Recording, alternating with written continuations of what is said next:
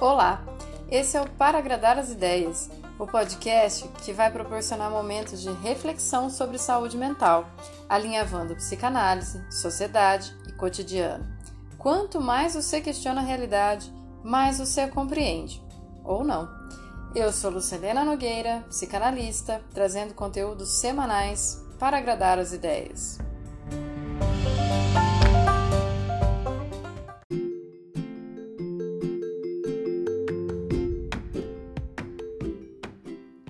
Segunda temporada.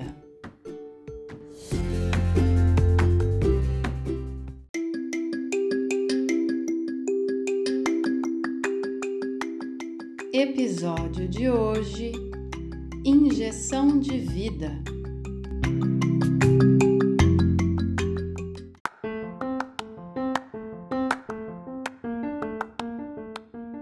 Eita, que eu sumi mesmo, hein?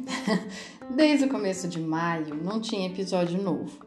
E apesar de ter prometido voltar logo depois dos episódios do nível do Freud, meus queridos, quanta coisa aconteceu. Desde que a pandemia chegou no Brasil, parece que a gente se viu amarrado em vários dilemas. Muito medo e uma ausência de esperança no futuro que, ó, tá difícil. Ainda tá difícil para a maioria dos brasileiros. E não adianta fingir que você não percebe, porque se você está no estado de São Paulo e liga a televisão de vez em quando, você já deve ter visto a propaganda do Vale Gás em algum momento é um reflexo do retrocesso econômico que a gente está experimentando, fazendo várias famílias mais pobres voltarem a cozinhar no fogão a lenha. E não tem nenhuma reportagem capaz de tornar isso gourmet ou charmoso se a gente é capaz de associar as coisas e sair da nossa bolha, né? Porém, as vacinas estão sendo distribuídas. A gente já tem 36% de pessoas vacinadas, segundo o G1 de 4 de julho. E a cada nova pessoa vacinada, a gente sente um pouquinho, juntinho, assim, sem aglomerar, uma injeção de vida. A CPI da Covid dá notícias de que a gente não precisa mais ficar encolhido, achando que a gente é paranoico, porque tem corrupção sim, tem má vontade sim, e é um plano de matar a gente sim. Só que a gente combinou de não morrer, lembra? Junto com a CPI, vem várias manifestações de todos os lados para contar para eles que o plano deles não é o mesmo que o nosso. E a nossa pulsão de vida vai passar por cima dessa voracidade mortífera desse governo absurdo. Nesse tempo que eu sumi, daqui muitas coisas aconteceram. Eu fiz curso online sobre psicanálise política e deu aquela revigorada porque me mostrou que essa galera que está chegando no front, nossa, como tá bem preparada. Eu também pude dar uma desencanada do Insta e cheguei a ficar dias sem postar, eu ainda tô meio nessa, é, porque talvez as redes possam ser outras. O maior motivo desse sumiço foi uma grande mudança de uma casa no centro para um bairro mais tranquilo. Poder abrir o portão de casa, deixar a filha andar de bicicleta na rua, pedir um abridor de vinho no vizinho, buscar um pão sem pressa num domingo. Algo que foi me devolvendo um pouco de vida, sabe? E isso me tomou em alguns outros lugares de realização, além do trabalho, que sempre foi a minha maior fonte de felicidade. E embora a gente não possa perder de vista o quanto a gente está sofrendo enquanto uma nação, a gente também precisa honrar a potência de vida que a gente está reacendendo aos poucos. Esse olhar apenas para o medo, para a morte, para o ódio, pode ser paralisante. E a vida continua brotando ali nos detalhes, não televisionados.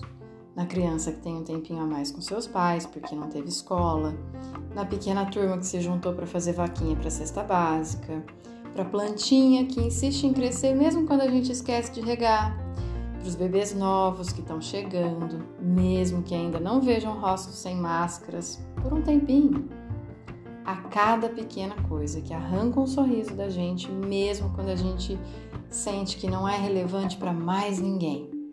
Mas a gente merece esse sorriso.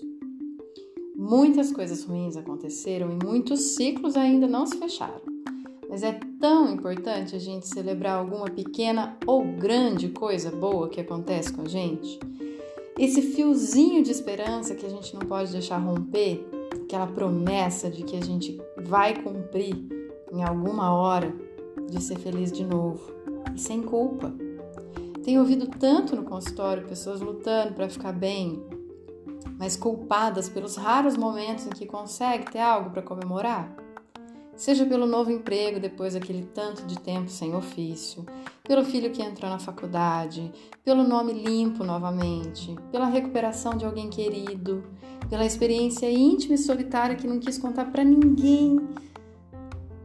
As, a gente não precisa ter culpa de se sentir vivo.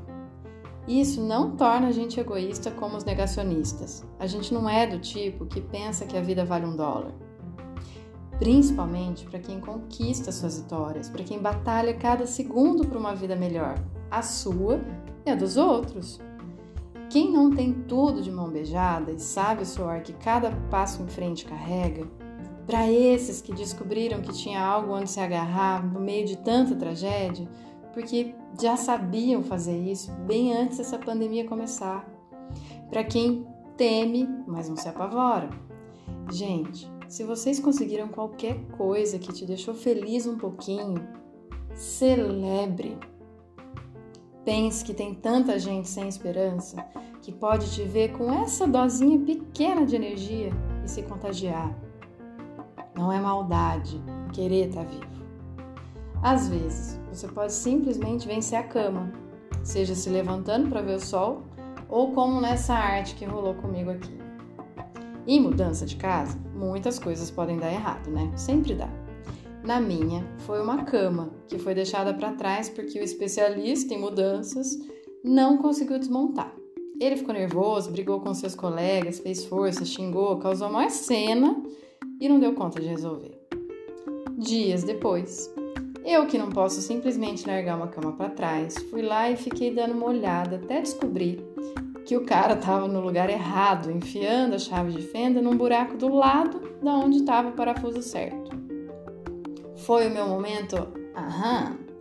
Eu me senti a mais potente de todas em relação a camas abandonadas. Ainda consegui desmontar e enfiar no porta-mala do meu carro, que nem é grande.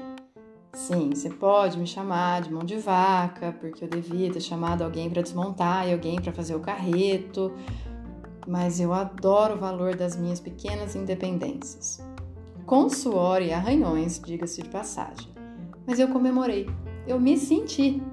E só quem viu foi a dona da padaria e uma amiga para quem eu mandei uma mensagem dizendo: Eu sou foda.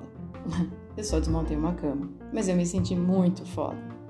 A gente pode não ter poder de melhorar o mundo inteiro, mas o que está sobre a nossa responsabilidade, basta a gente olhar atentamente, vai? E celebrar quando dá certo, celebrar sem culpa. Quem conhece o percurso desse podcast sabe que esse papo aqui não é ai que lindo, vamos ser felizes a qualquer preço. Não, longe de, bem, mas lo, lo, longe, pensa comigo, longe disso. Mas não custa reforçar a gente tem coisa foda demais para resolver coletivamente. A cada manifestação contra esse diabo de presidente, eu sinto uma esperança renovada. A CPI então tá melhor do que Copa do Mundo. O que eu trago aqui como um retorno um pouco mais renovado desses meses parada é isso. A gente não pode ter vergonha de ter força, de ter coragem, de ter desejo, para continuar acreditando e mobilizando pequenas potências de vida porque, embora a morte seja algo inevitável e muito solene, a vida insiste e precisa que a gente se abrace nela, que dê o braço para tomar uma picadinha e assim vá tomando em pequenas doses uma injeção de vida. A dose de muita gente querida já chegou. Aguenta firme que já já vem a sua também. Até lá, aproveita suas pequenas vitórias, não para acumular, mas para dividir pessoas que podem sentir um alívio, uma esperança, uma aliança para saber sair dessa merda toda. Então, bora lá? A gente está de volta aqui no seu ouvidinho semanalmente, toda terça, para ficar chocado com a realidade, mas também para deixar nascer coisas que levam a gente um pouquinho mais longe. Um pouquinho, mas sempre muito bem agarradinhos na pulsão de vida. E aí, gostou desse retorno? Curte, compartilha, Manda para quem você acha que vai gostar de ouvir, para aquele que está precisando de um chacoalhão nesse sentido, nesse momento. Deixa o gato, o cachorro, o vizinho, a plantinha ouvir também. Lá você pode aprender né, nessas partilhas que a gente pode continuar reunido mesmo à distância. A gente tem aprendido isso muito bem. E tá lindo ver que vai demorar só um pouquinho mais para a gente poder retomar a nossa vida. Não do jeito que era antes, mas com muito momento foda que a gente voltou a se sentir potente. Te espero lá no Insta, arroba para agradar as ideias, para a gente continuar esse papo. E como vocês já sabem, eu adoro feedback, palpite, construções conjuntas de assuntos por aqui. Vejo vocês semana que vem. Até lá. Beijos.